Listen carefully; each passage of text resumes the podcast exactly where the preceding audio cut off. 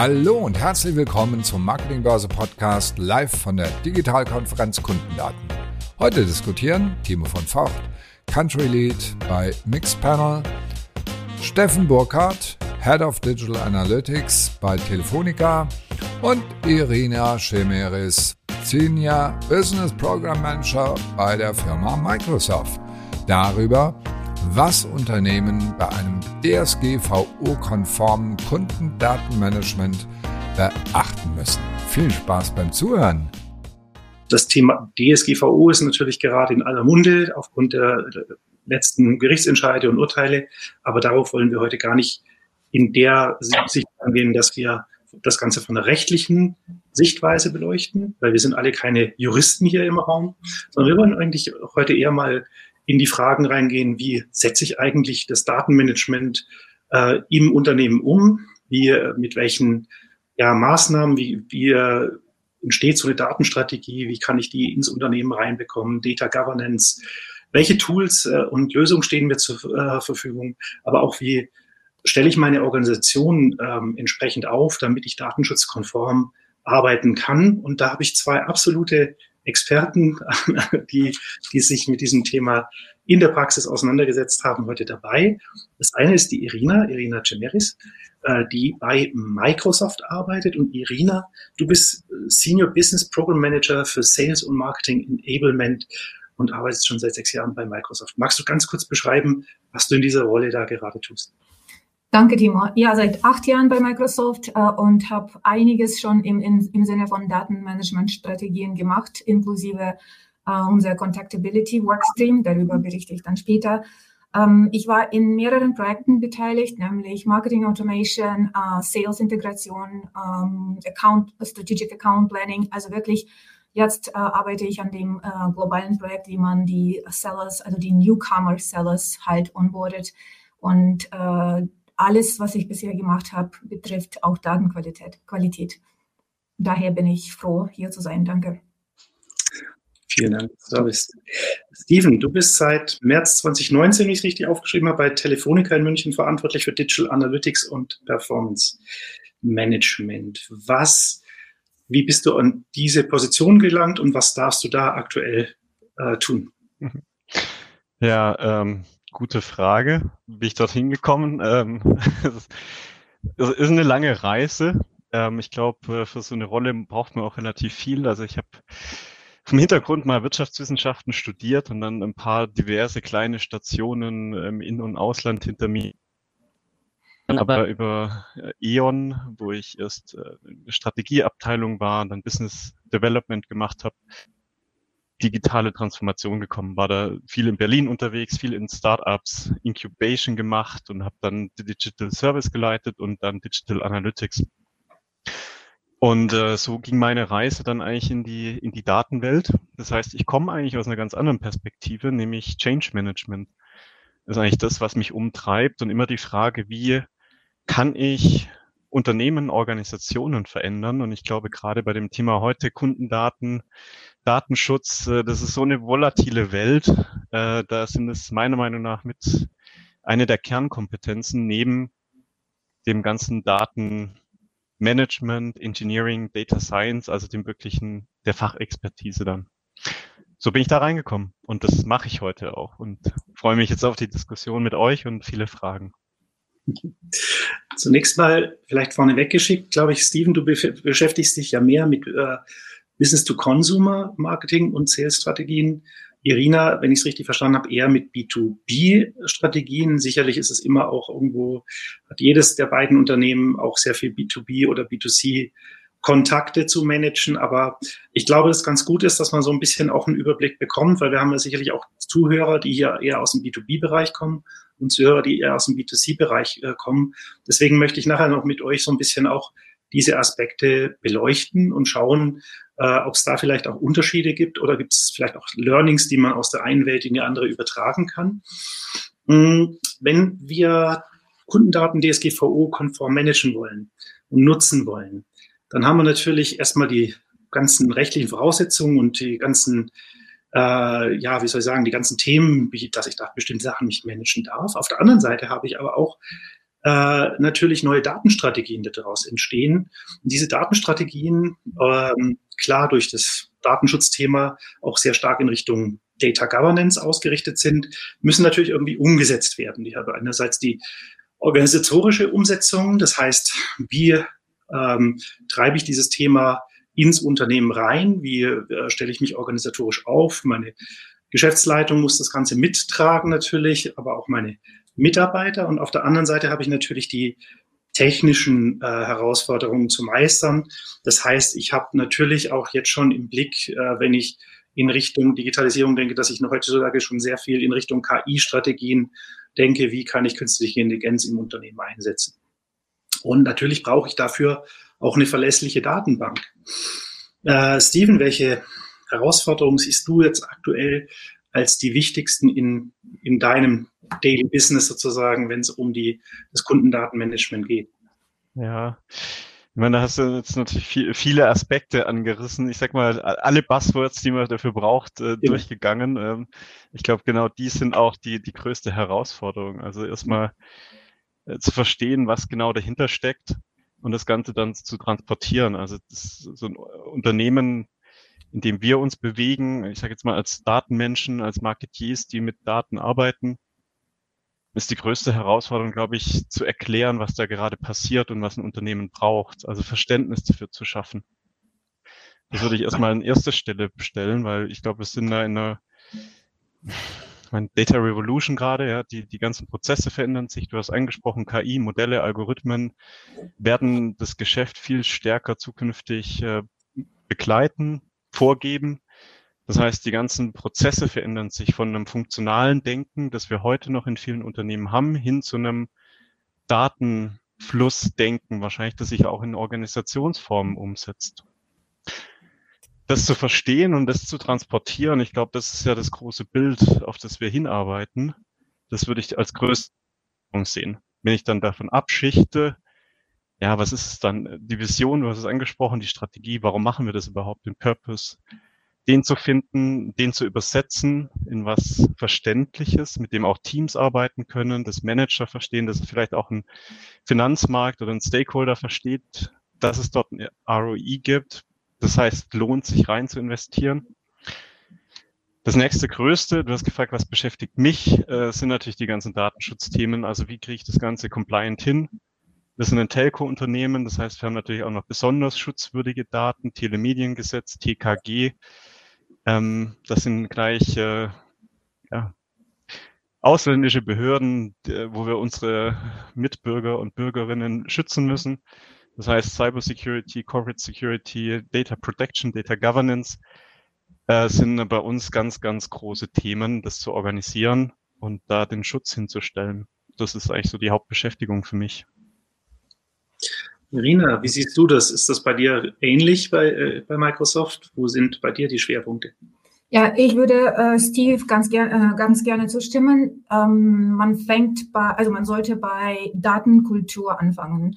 Also die Infrastruktur und die Datenbanken, das ist alles schön und äh, die entwickeln sich äh, und die helfen und es wird viel mehr automatisiert.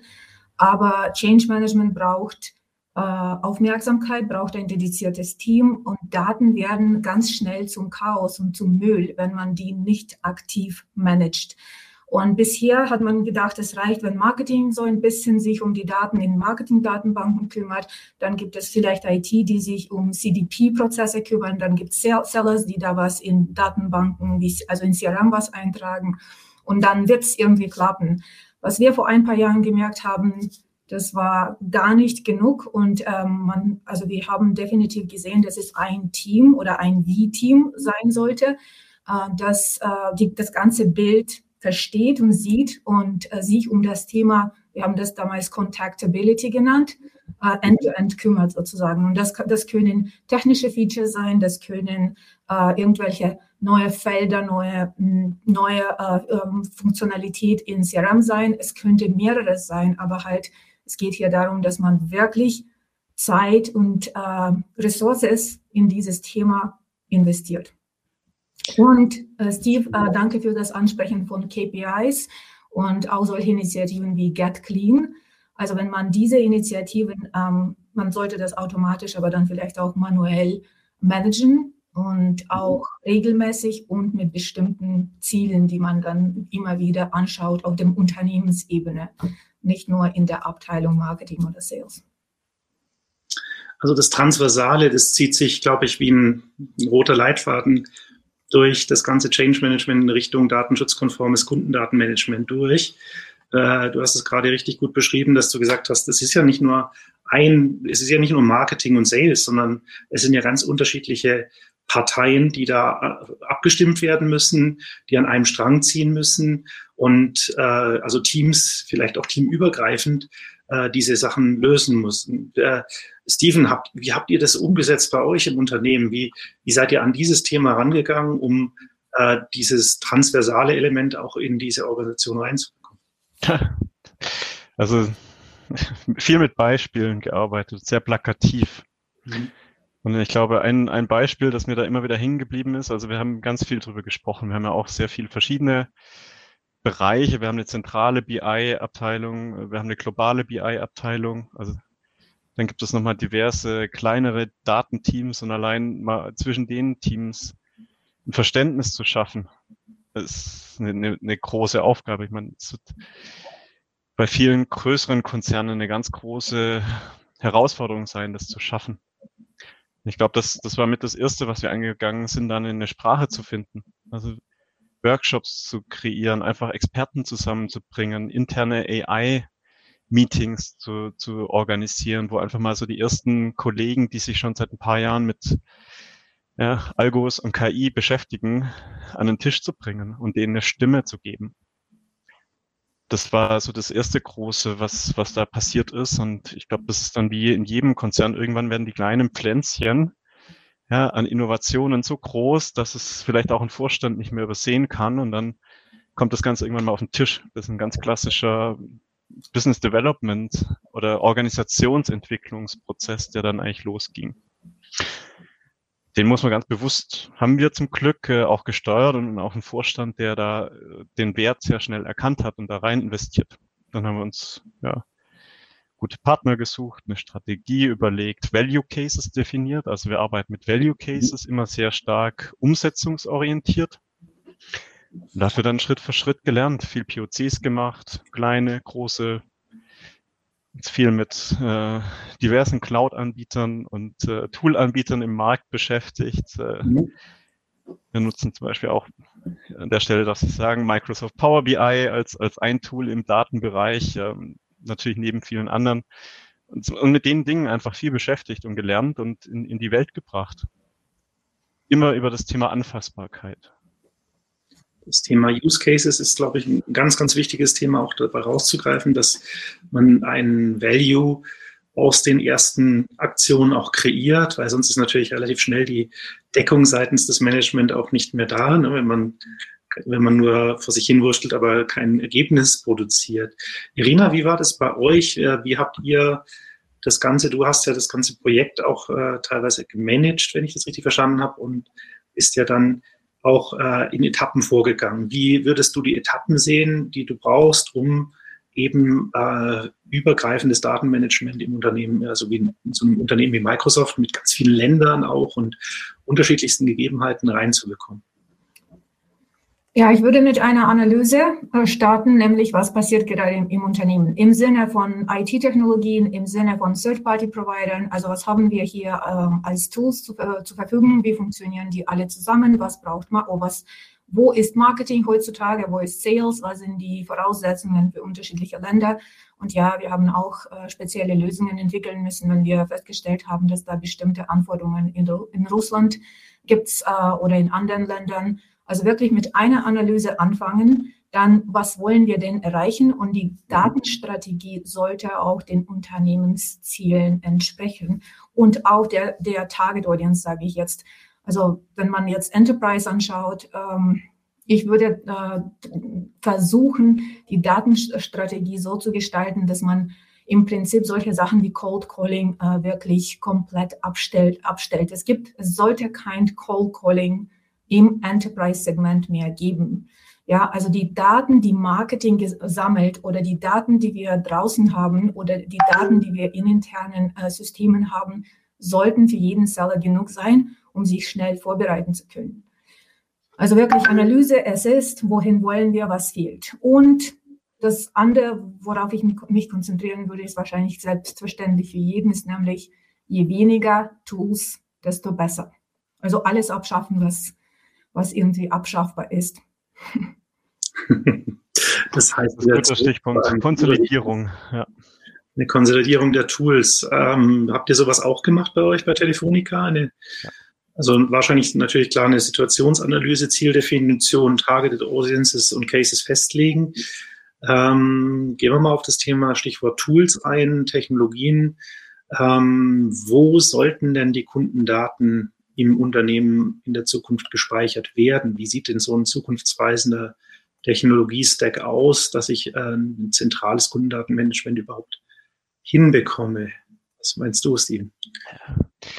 Ja. Äh, da bleibt eigentlich das schon seit vielen Jahren bestehende 360 Grad äh, Kundenprofil immer noch leading. Also das ist, glaube ich, eine Idee, eine Vision, die es schon lange gibt und die jetzt so langsam Realität wird. Also viele ich spreche auch viel mit anderen Unternehmen, ja, mit vielen Marketiers und das Stichwort der Stunde ist ja da jetzt eine, eine CDP, eine Customer Data Plattform, das heißt wirklich zentrale Profile anzulegen. Ähm, das sind meiner Meinung nach brauche ich dann, wenn ich es mal einfach übersetze, ein Gehirn, ein zentrales Gehirn, wo Audiences im, im Online-Deutsch oder Customer-Profile angelegt werden. Mhm. Die werden angereichert durch Scores, Next Best Activities, ja, Affinitäten. Und die werden dann über eine zentrale Verteilung, also die Customer Data Plattform, eigentlich allen Entitäten, allen Kanälen, allen Frontends wieder zur Verfügung gestellt. Und gleichzeitig dann durch Kundenverhalten wieder durch diverseste Trackings, ja, Feedbacks, Eintragungen von den Callcenter Agents ins CRM-System durch die Quellsysteme und Tracking dann wieder angereichert. Das ist im Prinzip so der klassische Closed Loop dann. Zentralelement für mich dabei, aber eben dieses CDP.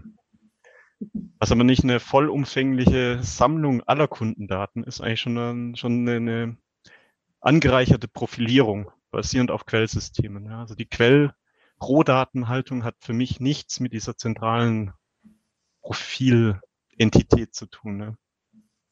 Die Quellrohdaten, die nehme ich ja normalerweise, äh, nehme ich den Data Warehouse äh, natürlich als, als mögliche Option. Also das heißt, äh, aus meiner Sicht ist das Data Warehouse natürlich eine, spielt eine ganz zentrale Rolle für die Datenerfassung. Hm, ich sehe jetzt natürlich auch Ansätze, wo man sagt, ähm, man arbeitet mit dem Data Warehouse als äh, Basis und ähm, äh, Lösungen wie die CDP werden eben darauf draufgesetzt, ähm, dürfen, also holen sich natürlich die Daten aus dem Data Warehouse äh, und verknüpfen diese Daten dann auch wieder mit den anderen äh, Systemen. Ja, also das heißt, äh, mit den ganzen Teilsystemen aus dem Online-Marketing-Bereich, sicherlich aber auch mit CRM-Daten. Ähm, wie ist denn das ähm, vielleicht auch bei Microsoft nochmal? Ähm, CRM und CDP spielen die bei euch zusammen sozusagen? Ist das ein, ein gibt es da Verknüpfungen und äh, wie ist der Data Flow zwischen einem, einer CDP, dem CRM und dem Data Warehouse aus deiner Sicht, Irina? Äh, ja, Timo, erstmal ähm, erstmal ein provokatives Statement äh, zum Thema 360 Grad. Ja, ich bin schon langsam der Meinung, das ist wahrscheinlich eine Illusion, weil man auch äh, die Kundenpräferenzen respektieren muss. Will ich als Kunde dass ihr mich praktisch als eine Person sieht und nicht, also vielleicht bin ich in, mit meiner Privatadresse als Privatperson registriert und möchte eine Xbox für meine Kinder kaufen und dann interessiere, interessiere ich mich an Xbox als Privatperson wieder. Um, ähm, in, in einem anderen Kontext könnte es sein, dass ich dann ähm, Microsoft Office kaufe ähm, als Kunden, äh, als Unternehmen, ja. Und ich bin dann die, der Representative aus dem Unternehmen. Ich möchte, dass ihr das trennt. Und dann gehe ich zu einem Gamescom-Event und registriere mich als Tinkerbell, vielleicht auch mit meiner Privatadresse. Ich möchte nicht, dass ihr glaubt, es, sind, es ist eine Person, weil es keine, also das sind drei Profile und ich möchte, dass das Unternehmen auch meine Wünsche erfüllt im Sinne von respektiert meine Präferenzen. Da sind drei unterschiedliche Profile. Ja, ich bin es immer noch. Ja, deswegen ähm, Was wir versucht haben, ist nämlich diese Connection zwischen einem Marketing Automation System, ähm, einem CRM-Plattform und äh, CDP herzustellen. Wir hatten unterschiedliche ähm, äh, Sachen getestet, unterschiedliche Anbieter getestet. Äh, es gibt auch Plattformen, die Marketing Automation und CRM zum Beispiel alles in einem anbieten. Ähm, wir haben dann auch eine Lösung ähm, mehrere, über mehrere Jahre hinaus gerade im Marketing im Sinne von CDP genutzt. Ähm, ich werde jetzt keine Namen nennen, das ist unwichtig, aber hatten auch ganz unterschiedliche Erfahrungen, auch im, im, zum Thema Besting. Ja, wir haben mehrere, also eine, ein, ein Kundenrekord in mehreren Daten, in, in mehreren Systemen. Wir haben die gemerged, Besting gemacht und ab und zu festgestellt, das war kein Besting. Unsere Sellers haben die uns angeschrien, nämlich, das ist kein Besting, es ist ein Worsting, was ihr gemacht habt, das geht nicht, ja. Wir haben, wir testen momentan auch, also wir entwickeln momentan auch unsere eigene Lösung parallel zu CDP. Wir überschreiben aber die Daten in CRM nicht automatisch aus CDP. Wir geben ab und, also wir haben unterschiedliche Algorithmen, nämlich wenn wir ganz genau wissen, mhm. Äh, dass das der, die richtigen Informationen sind. Es kann sein, dass wir einen Kontakt zum Beispiel automatisch anlegen, weil sie, wir sehen, dass der Kunde, also dass unser Seller mit diesem Kunden in Kontakt ist über Outlook. Es kann aber auch sein, dass die Daten nicht so sicher sind und dann lassen wir den Seller die Daten nochmals verifizieren. Aber wir versuchen natürlich, dass der Seller so viel wie möglich automatisch entweder bekommt oder serviert bekommt, dass er oder sie das über, überprüft und dann irgendwas überschreibt. Es geht ja bei der CDP um so eine Art intelligente Kundenansprache. Äh, das heißt, dass ich weiß, also dass ich schon den Kunden schon ein bisschen besser kenne. Du hast es vorher gesagt, kein Cold Calling mehr. Also auch CDP kann mir natürlich helfen, Kundendaten anzureichern und ein besseres Verständnis vom Kunden zu entwickeln, aber auch Sachen zu automatisieren. Natürlich habe ich in der CDP auf der einen Seite die äh, Behavioral-Daten von den Kunden. Ich habe vielleicht auch äh, entsprechende Profile. Ich kann mit der CDP natürlich auch diese Informationen anreichern mit Scores äh, und so weiter. Äh, und über KI-Maßnahmen natürlich auch dann schauen, ist denn Tinkerbell die gleiche, die, die Business-Kundin, die mir äh, das, äh, das ähm, Office-Paket gekauft hat, die gleiche wie die äh, Xbox-Kundin sozusagen. Ne? Also das schafft natürlich eine, irgendwann mal eine programmierte KI. Frage ist, ob es wirklich gewünscht und gewollt ist. Also dieses Management von den Daten und das Trennen auch von Daten, also das bewusste Trennen von verschiedenen Daten in verschiedenen Situationen, halte ich für eine unglaublich schwierige Herausforderung, weil ich will ja eigentlich doch als Kunde, wenn ich jetzt ein Office-Kunde bin, will ich ja eigentlich auch als Business-Kunde dann äh, an, an, angesprochen werden. Und wenn ich ein Xbox-Kunde bin, äh, bin ich ja in einem völlig anderen Zustand, habe ich völlig andere Interessen. Ähm, ist das bei Telefonica mal an Steven die Frage, wie ist es bei euch? Ihr habt ja auch Businesskunden und ihr habt Privatnutzer sozusagen. Und ist es bei euch auch hermetisch getrennt oder äh, gibt es da auch Überlappungen? Ja. Nein, also sind bei uns getrennte Vorstandsressorts sogar. Mhm. Es werden auch unterschiedliche, ich würde jetzt mal sagen, Marketingstrategien, damit Kundenangangsstrategien gefahren. Also das Consumer-Geschäft bei uns ist ein, ein Massengeschäft. Deswegen dieses Thema Cold Calls haben wir in dem Bereich jetzt gar nicht so sehr, wobei ich da auch schon ein paar Kommentare dazu hätte. Ähm, nee, wir trennen das Geschäft sehr stark. Bei uns ist die Überschneidung äh, sehr stark. Natürlich bist du als Entscheider nachher in einem B2B-Bereich, wo ich vielleicht um ja, mal äh, ein Großunternehmen für 100 oder vielleicht auch mal 100.000 SIM-Karten verhandle, nachher irgendwo auch Privatnutzer da gibt es garantiert Überschneidungen. Mhm. Auch im Hardware-Geschäft, das wir auch betreiben, das kommt immer vor. Wir trennen das sehr stark und haben damit eigentlich recht gute Erfahrungen, weil wir unterschiedliche Profile in dem Fall anlegen. Ähm, SMI-Geschäft, also ich sage jetzt kleine freiberufliche Gewerbetreibende, das ist bei uns eher so das größere Thema. Den möchten wir natürlich als Geschäftsmann, als Geschäftsfrau ansprechen. Ähm, da ist aber die Differenzierung schwierig. Jeder, der sich im Online-Marketing auskennt, weiß ganz, ganz genau, dass das Targeting beziehungsweise die Identifikation von denen ähm, ist sehr schwer. Das ist aber auch kein neues Thema und das wird sich ja auch zukünftig noch viel stärker durch Thema, ja, also Hashtag Cookieless wird sich das Thema noch verschärfen. Wie mache ich ein Identity Management? Ja, wenn ich dann über zukünftig neue Identifier gehe, was immer sich dort entwickeln wird, nachher E-Mail-Adressen, Personalausweisnummern, whatever. Es wird irgendwann zukünftig neue eindeutige Identifikationsmerkmale geben. Es wird noch eine Reise sein und dann wird auch das gelöst, dass ich das Problem habe, mit Tinkerbell und mit meinem Geschäftskundenprofil angesprochen zu werden. Ich denke, das wird sich darüber irgendwann lösen. Und ich glaube, eins fand ich noch ganz, also wirklich spannend, was du gerade gesagt hast, ähm, Irina, des Cold Calls, weil ich glaube, dass Cold Calls äh, gerade im Webbereich schon super wichtig sind, nämlich aus Brand-Perspektive. Ähm, dort würde ich aber sagen, äh, wie komme ich ins Relevant Set? Also wie schaffe ich es auch wirklich, Kunden, User, Nicht-Kunden anzusprechen und erstmal auf meine Marke aufmerksam zu machen und meine Produkte. Das sind für mich gerade im Webbereich schon Cold Calls, aber eben ganz anders gelagert und sehr feinfühlig müssen die ja laufen. Influencer all die Themen, die da gerade laufen. Es ist äh, schon super spannend, wie ich das dann trotzdem auch mit einer CDP hinbekomme oder überhaupt mit einer Martech-Infrastruktur hinbekomme. Ähm, das finde ich noch ein Thema, also ich würde das Thema keine Cold Calls so nicht unterschreiben, sondern man muss da sehr feinfühlig mit umgehen und es ist schon ein sehr wichtiges Element im Buying Funnel aus äh, kaufpsychologischer und aus Brand-Perspektive. Hm. Ich glaube, Irina, magst du da kurz dazu sagen zum Thema Cold Call? Ich glaube, du meinst halt, dass man, dass jeder Call ein informierter Call sein ja, soll. Ich, ich weiß, ja. Ja, natürlich. Und ich meinte nicht, also ich habe Enterprise-Segment äh, absichtlich betont, äh, weil ich total nachvollziehen kann, dass es gerade im Privatbereich ganz anders aussehen kann. Und bei kleinen Unternehmen haben wir immer noch natürlich Cold Calls, aber bei großen Unternehmen, wenn ich einen äh, Entscheider anrufen möchte. Es gibt genug Informationen über den Account, also über das Unternehmen. Was, was sind die Pain Points momentan?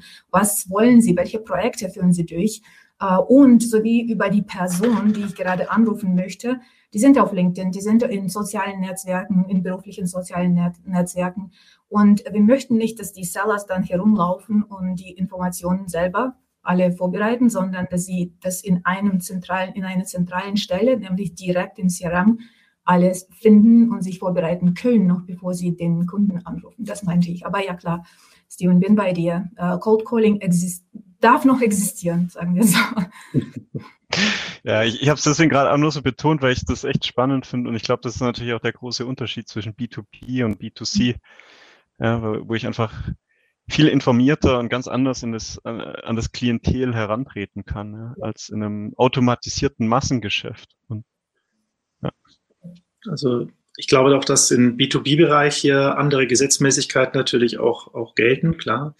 Ähm, auch äh, man sei die Kunden natürlich auch regelmäßiger ansprechen kann als jetzt äh, im Konsumergeschäft natürlich. Ne? Also das heißt, dass man eben in einen Dialog auch geht und äh, natürlich auch Lösungen bereit hält für, also es geht ja dann doch eher in oftmals in die Erklärung rein natürlich auch. Ne? Es ist nicht so, ich kaufe mir ein Müsli jetzt sozusagen und dann kann ich ein leckeres Müsli essen und ich erkläre, dass es gesund ist, sondern äh, das ist halt dann schon, also wenn ich jetzt äh, mich in die Richtung, äh, keine Ahnung, Azure-Produkte von Microsoft bewege, dann muss ich doch sehr genau wissen, was die tun und was ich da genau brauche und für welche Firmengröße. Und das ist ja oftmals dieser Dialog, der da stattfinden muss. Und natürlich ist es so, je mehr Informationen ich als Seller äh, vorab habe, desto genauer und zielpassgenauer kann ich meine Botschaft natürlich an den Kunden ausrichten. Nur ist natürlich die Frage, wie, wie kriege ich jetzt diese Informationen alle sozusagen in dieses Kundenprofil rein? Deswegen, wie gesagt, wir hatten jetzt gesehen, die CDP hilft mir eben diese Online- Touchpoints sozusagen zusammenzubringen. Ich glaube, Stichwort beim CDP ist natürlich auch das ganze Thema First-Party-Daten. Das heißt, die Daten gehören dann nachher auch mir, gehören keinem Dritten. Ich sammle die für mein Unternehmen und kann die über die Zeit dann anreichern. Ich gleiche die ab mit meinen CRM-Daten. Da kann ich sicherlich auch äh, immer wieder Uploads machen, in, also manche, also manche Firmen machen das halt, dass sie sagen, die CRM-Daten äh, kommen entweder direkt in die CDP oder eben über den Umweg die, äh, des Data Warehouses, je nachdem, wie da der Best Practice Workflow dann auch ist oder je nach Branche auch. Aber aus meiner Sicht ist halt so, dass ähm, klar, Data Warehouse ist das zentrale Sammeltool sozusagen für die Daten. Das ist sozusagen das, wo ich mit meinen Data Science, mit meinen BI-Teams drauf arbeiten kann. Äh, CDP ist eher für die Kundenansprache, Aussteuerung, Marketing, Aussteuerung sozusagen, ist, glaube ich, schon fast eine eigene Gattung. Und CRM ist halt natürlich auch ein Tool aus meiner Sicht für als Handwerkstool für den Vertrieb und für die Marketing Automation. Ne? Das heißt, ähm, mit dem CRM habe ich natürlich auch eine, einen anderen Workflow, den ich damit angehe, sozusagen, der äh, natürlich im B2C-Bereich wieder anders ausschaut als im B2B-Bereich. Ähm, nur jetzt habe ich diese drei Tools und begrenzen wir es mal auf die drei Tools, ist natürlich einiges noch mehr.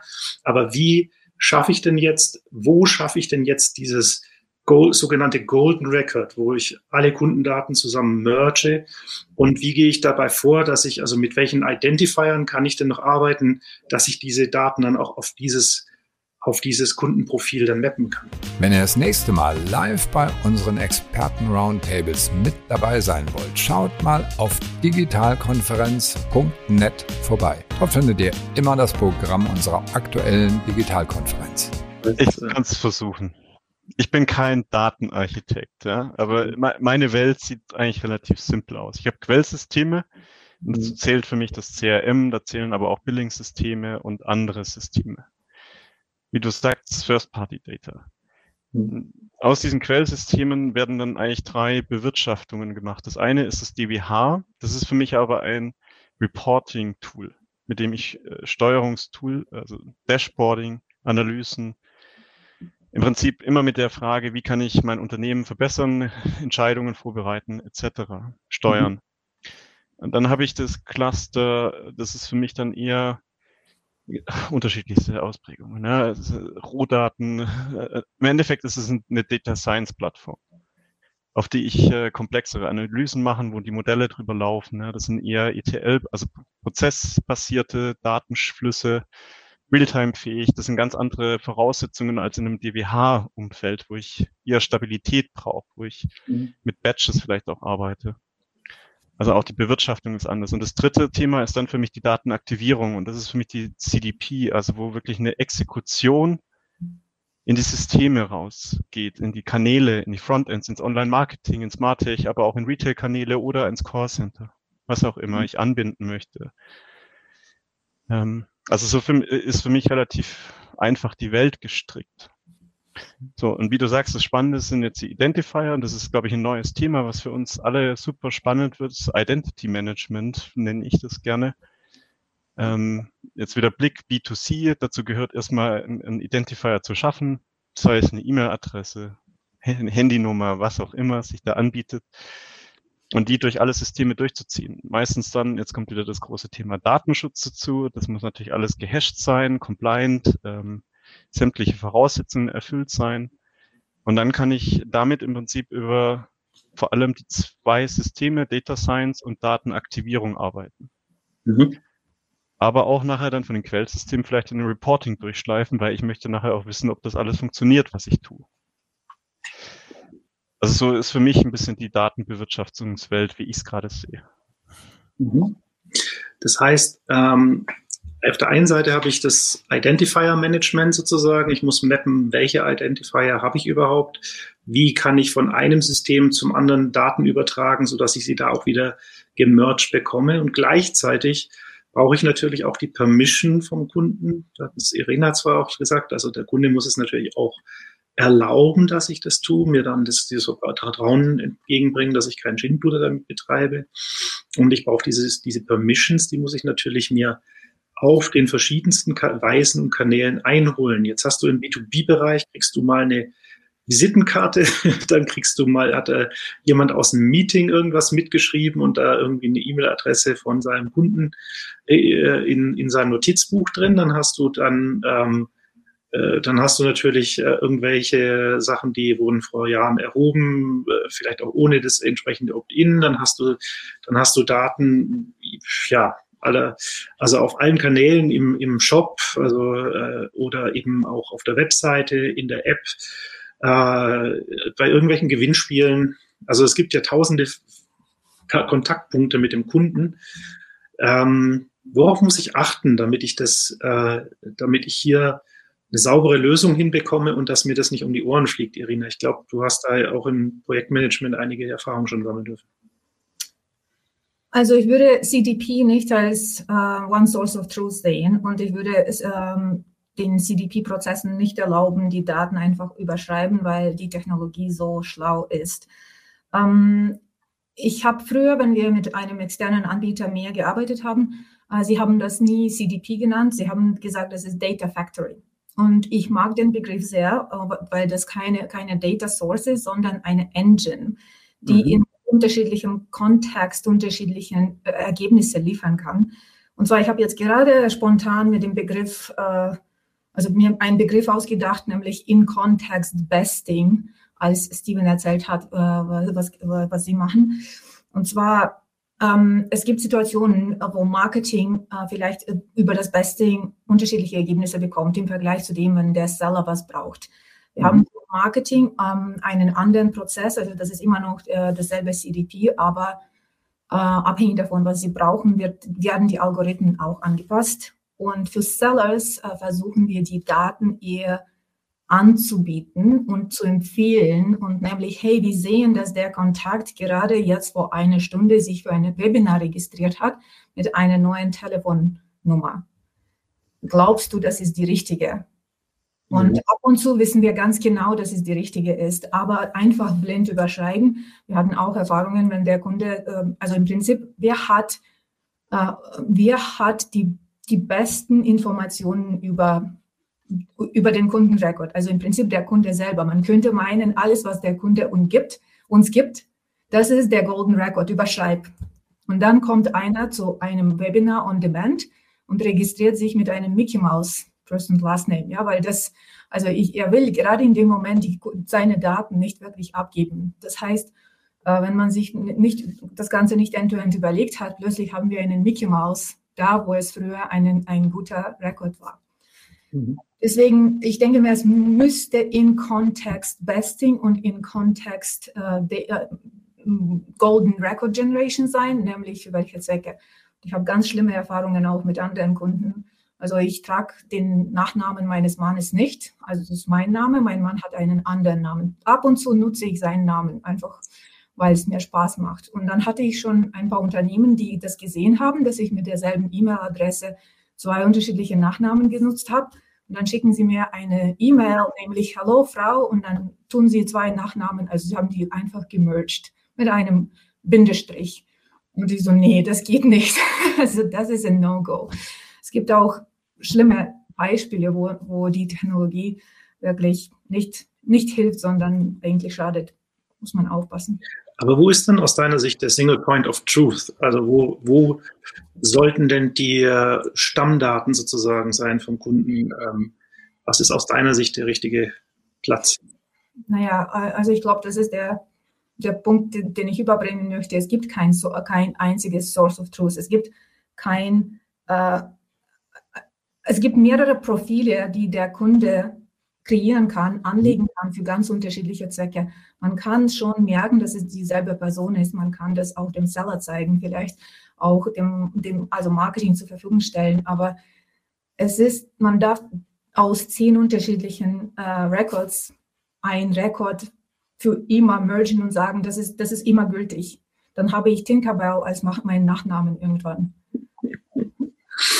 Gut, verstanden. Aber es gibt ja viele unterschiedliche Identifier. Wir haben jetzt hier nur mal Telefonnummer angesprochen und E-Mail-Adresse, aber es gibt natürlich im Online-Business natürlich sehr viele Identifier aus Cookies, User-IDs, Kunden- oder Bestellnummern, ähm, whatever. Also es gibt tausende, tausende IDs, die man natürlich zusätzlich nutzen kann. Am Ende des Tages möchte ich ja nicht eigentlich mit der CDP, würde ich jetzt nicht die Kontaktdaten des Kunden überschreiben, äh, das wäre wär für mich jetzt absolutes No-Go, sondern ich hätte einfach nur, wenn ich eine Information, also wenn ich einen Identifier finde, der zum aktuellen Behavioral genau.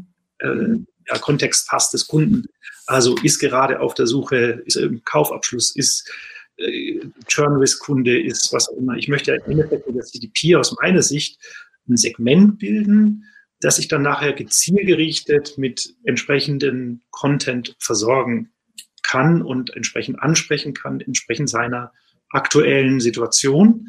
Äh, die CDP ist aus meiner Sicht jetzt nicht ein CRM-Ersatz, wo ich dann meinen Kundenstamm, meine Kundenstammdaten ähm, wie würdest du dann die Frage beantworten, Timo? Ich bin jetzt ganz gespannt, äh, wie du, also was du als ähm, Source of Truth siehst.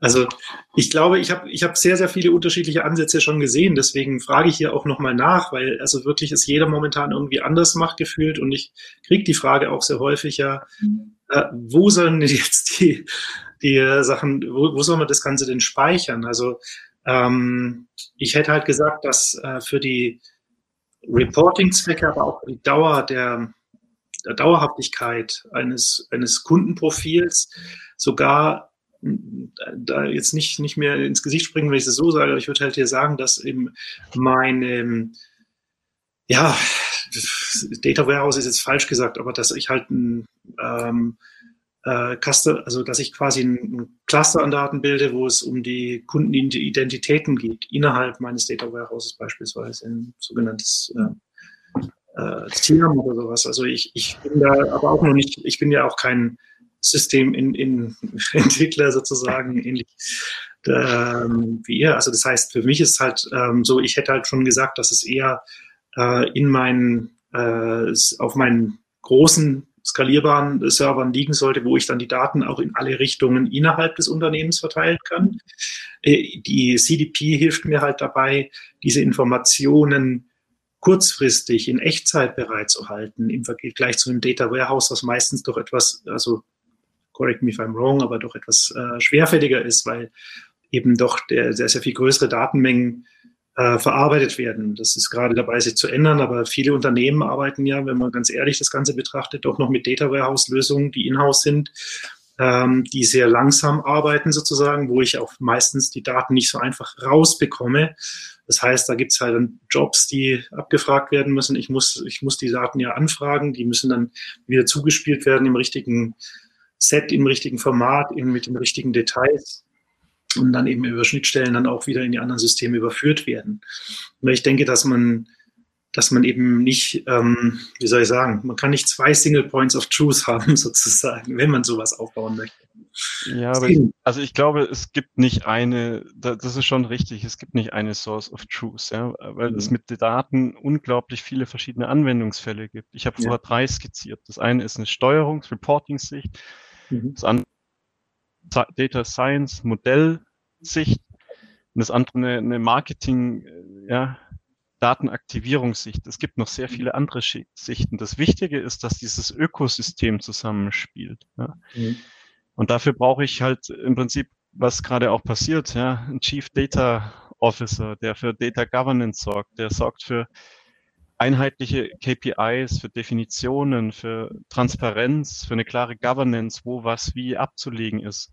Die Daten werden, wie du sagst, heute noch sehr viel in relationalen Datenbanken abgelegt. Das wird in ein paar Jahren nicht mehr so sein. Es werden alles semi- bis unstrukturierte Daten, Clouds, Hadoop-Clusters sein.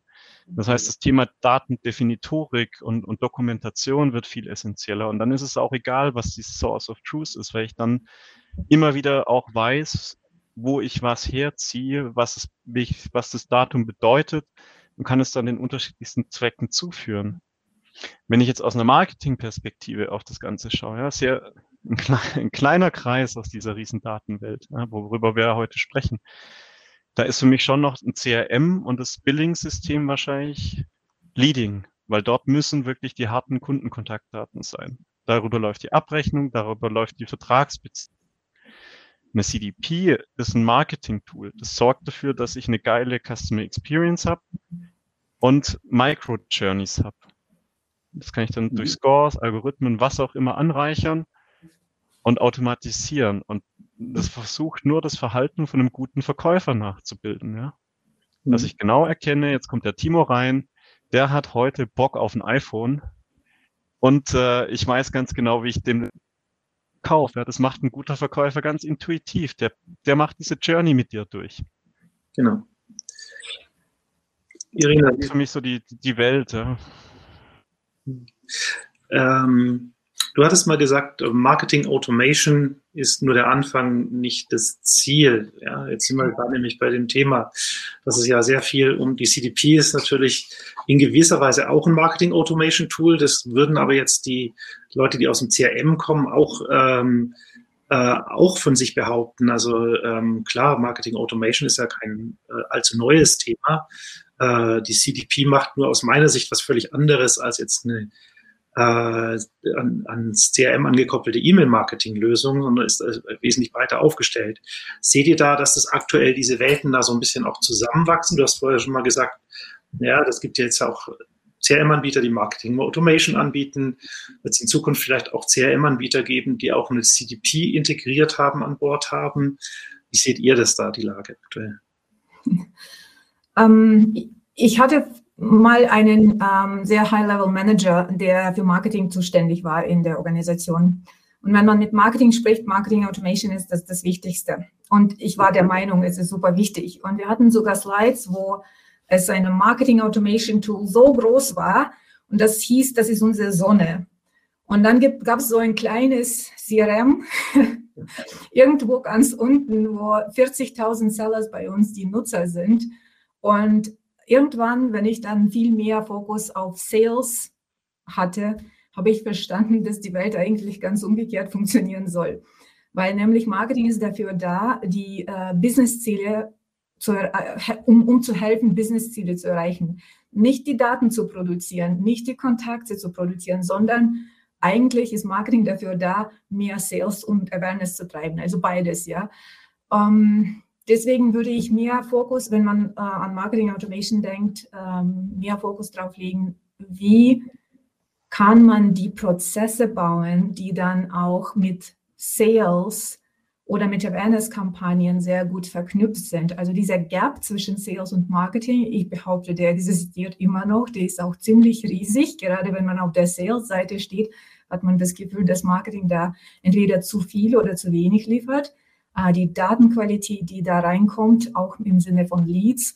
Ähm, wir haben, wenn wir mit Marketing Automation angefangen haben, haben wir, hatten wir plötzlich so 500 1000 Leads pro Jahr generiert für mhm. Sales. Das war das erste Jahr im B2B-Bereich und wir dachten, boah, also ist das gut.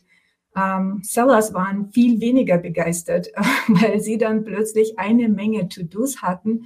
Und wenn sie versucht haben, die Kunden zu erreichen, haben sie festgestellt, das ist Cold Calling wieder so in, in der Art im Sinne, äh, da, da sind keine Leads, da sind Kontakte und die Leads müssen zurück und müssen genurtured werden. Da muss man viel mehr machen, bis der Kunde wirklich, also bis der Lead sales ready ist, bevor der Lead auch im CRM erscheint. Was wir aber dann, wenn wir die, die, die Algorithmen angepasst haben, nämlich weniger Leads ist besser, nämlich Punkte, also höher ähm, Thresholds äh, für die Leads. Äh, die, der Kunde musste viel mehr machen, um äh, nach CRM zu äh, gelingen haben wir dann festgestellt, dass es auch Fälle gibt, wo zum Beispiel ein äh, CEO, der auf dem Event ist oder vielleicht sich ein Webinar anschaut oder ein Trial runterlädt, muss sofort zu dem Seller. Also das war dann plötzlich kein, kein Lead mehr, aber der Seller muss sofort Bescheid wissen. Ja, ähm, ja das sind, ja, also ich glaube, das Zusammenspiel auch von Marketing und Sales in dem, in diesem Zusammenhang ist äh, nicht ganz trivial. Also ich habe selber auch schon erlebt aus der Sales-Perspektive, dass mein Marketing-Team gesagt hat, ja, wir haben unsere Ziele erfüllt. Ja, wir haben hier 100.000 Leads generiert. Ähm, wir hatten nur 90.000 als Ziel, äh, alles gut. Und dann habe ich gesagt, ja, aber wieso ist kein einziger von diesen Leads bei mir angekommen? Nicht einer. Ja, ihr habt 100.000 Leads generiert und ich habe kein Lead davon gesehen. Das liegt natürlich dann schon daran, dass dann eben die, äh, ja, die Leute, die dann die Leads vorqualifizieren hätten sollen, dann halt festgestellt haben, sind halt nur Kontakte und äh, mhm. da eben nichts, nichts rausgekommen ist, beziehungsweise die Leads auch Teilweise ist es natürlich auch so, dass wenn ich in die Lead-Generierung gehe, muss ich natürlich auch schauen, wie steuere ich das, dass das Marketing auf die wirklichen Ziele, auch da auf die, auf die Leads auch einzahlt, die ich brauche, um mein Business, also gerade es, es, bringt mir nichts, wenn ich dann nachher äh, 100.000 äh, ein Euro Mobilfunkverträge verkaufe, ja, die im Monat quasi quasi geschenkt werden würden, ja, weil ich eine ganz tolle Promo-Aktion habe, habe ich sofort 100.000 Beats, wenn ich sage, ich habe hier 20 Gigabyte äh, Flatrate und äh, Dings, äh, alles inklusive. Du zahlst nur ein Euro, habe ich ganz schnell meine Marketingziel erreicht. Äh, kann es natürlich nicht sein. Also ich glaube, dass man auch da schauen muss, und das ist das, was ich immer wieder feststelle, dass man eben zwischen den beiden Abteilungen auch mehr besser kommuniziert und schaut, wie optimiere ich denn eigentlich mein Business in die Richtung, dass, dass die Leute, die ich äh, anspreche, dass das dann auch diejenigen sind, die ich, ähm, mit denen ich dann auch äh, mein Business vorantreiben kann, also die dann auch mehr Umsatz bringen. Wie läuft das bei euch, Steven? Ja, also ich, ich sehe das nicht, ich, ich meine, wenn man diese Diskussion führt, das ist eine alte Diskussion. Ähm, ich höre bei euch beiden auch raus, dass ihr sehr stark äh, Sales getrieben seid, äh, wenn ihr über die Marketiers sprecht. Äh, ich bin offiziell auch im Vertrieb, aber ich bin, äh, ich helfe allen. Ich glaube, die Lösung ist, ist in dem Fall schon, äh, liegt auch wieder in den Daten. Das ist das Schöne und gerade auch in der CDP, weil darüber kann ich im Prinzip wirklich auch zukünftig viel vielleicht dieses ATL-Thema, was ja einfach lange Zeit ich gehe jetzt weit in die Vergangenheit zurück, irgendwie das Plakat an der Bushaltestelle war, ähm, verändert sich ja auch immer mehr. Äh, in Influencer, Marketing und, und ATL verändert sich. Äh, wird auch identifizierbar im Prinzip auf einer User-Ebene. Und wenn ich irgendwann mal dazu in der Lage bin, da eine gute Infrastruktur zu haben, kann ich im Prinzip auch ATL, also Brandmaßnahmen, nachher einer Saleskette kaufpsychologisch ja in der gesamten Journey betrachten. Ich denke, darüber löst sich vieles auf. Wir, wir gehen in diese Richtung auch. Irina, du hast es gesagt, wir steuern inzwischen auch über Relevant Set, über, bei uns heißt es, wenn ich jetzt zum Beispiel in den Digitalbereich reinschaue, Qualified Traffic, ja, nicht mehr nur Traffic an sich, sondern da ganz gezielt den Traffic zu generieren. Und das machen bei uns Brand und, und Sales Hand in Hand. Da ist super viel Verständnis inzwischen entstanden dadurch, dass wir gemeinsam Daten und Modelle anschauen. Wir schauen uns Attributionsmodelle an, nicht mehr Last Click, sondern wirklich, welche Beteiligung haben Influencer ja, oder Social Media auch wirklich nachher an Verkäufen. Dass man das alles mal sehen kann und es sorgt Verständnis und dass das zusammengeht. Also da ist für mich schon Technik und auch wieder gemeinsam sprechen und gemeinsame Idee. Ja. Vielleicht ein Kommentar noch, Steve, äh, Steven, äh, zum Thema Marketing und Sales-Integration. Ich behaupte seit einiger Zeit, dass Marketing keine Abteilung ist. Ähm, ich sehe auch, dass bei uns gerade, gerade der Trend ist, auch im Enterprise-Bereich interessanterweise, dass einige Marketinginitiativen von Sellern durchgeführt werden, wie zum Beispiel die Einladung zu einem Event.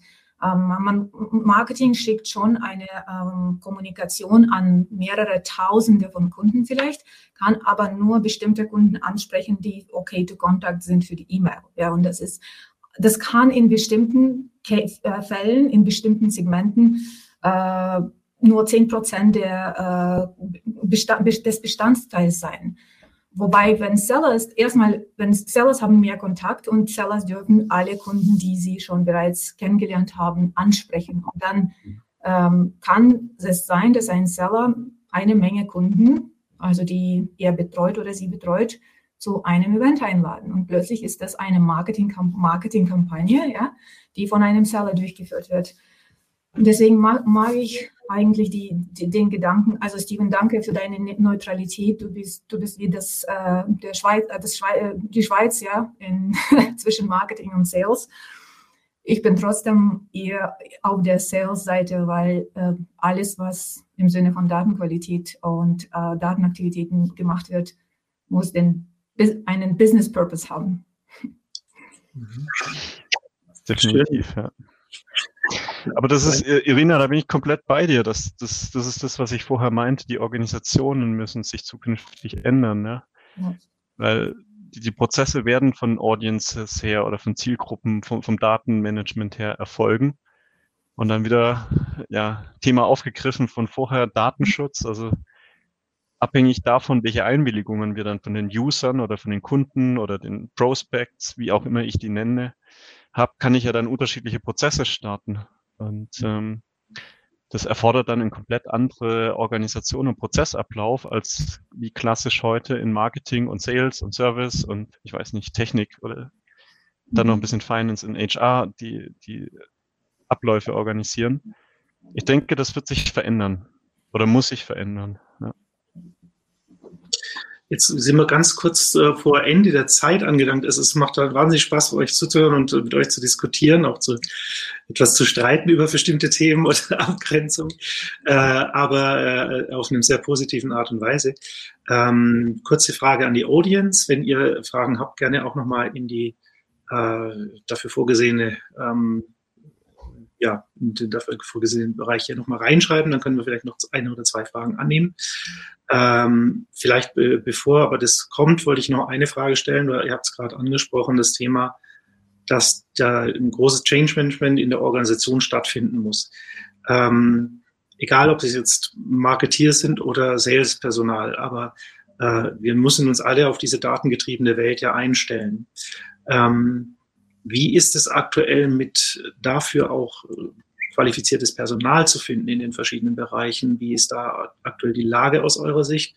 Und was empfiehlt ihr den anderen Unternehmen am Markt auch um, ja, wie, wie komme ich überhaupt an, an geeignetes Personal? Haben wir da eine Versorgungslücke in der, in der nahen Zukunft? Steven? Ist keine ja, ich meine, das ist, also ich, ich das Thema von vorher auf, Data Revolution. Ja, wir sind, mhm. glaube ich, in einer, in einer Revolution gerade. Mhm. Die nächste industrielle Revolution. Das heißt, es werden neue Profile und neue ähm, Skillsets benötigt. So, bis sich das nachher in uns gerade in Deutschland in der Ausbildung niederschlägt, in der Akademie, also Studiengänge etc. da finden das geht gerade langsam los. Also mein, mein erstes Team war ein Web viele Jahre her. Da wusste an der Uni noch nicht mal jemand, was Web-Tracking Web Analytics ist. Inzwischen gibt es Studiengänge, die in dem Bereich ja auch Vorlesungen halten. Also ja, wir haben, wir laufen da erstmal eine Lücke rein. Das sind gerade auch außereuropäisch viele Länder deutlich weiter, glaube ich, was die Ausbildung angeht. Was tun, ganz viel im eigenen Unternehmen in Ausbildung investieren und schauen, ähm, gute Leute, motivierte Leute in den Bereich zu bringen, Anreize zu setzen und auszubilden.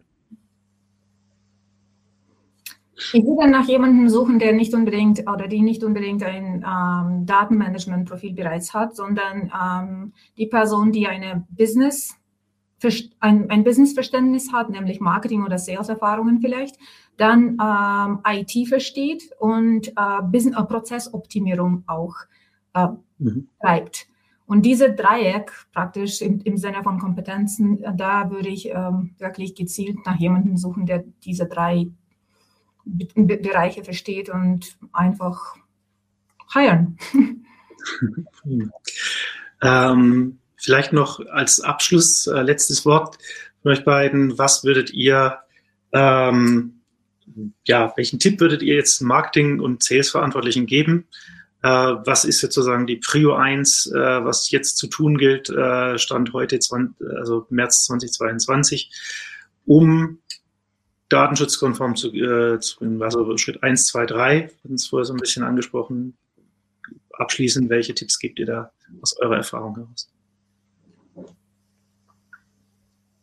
Steve, fang, Steven, fang, fang du an.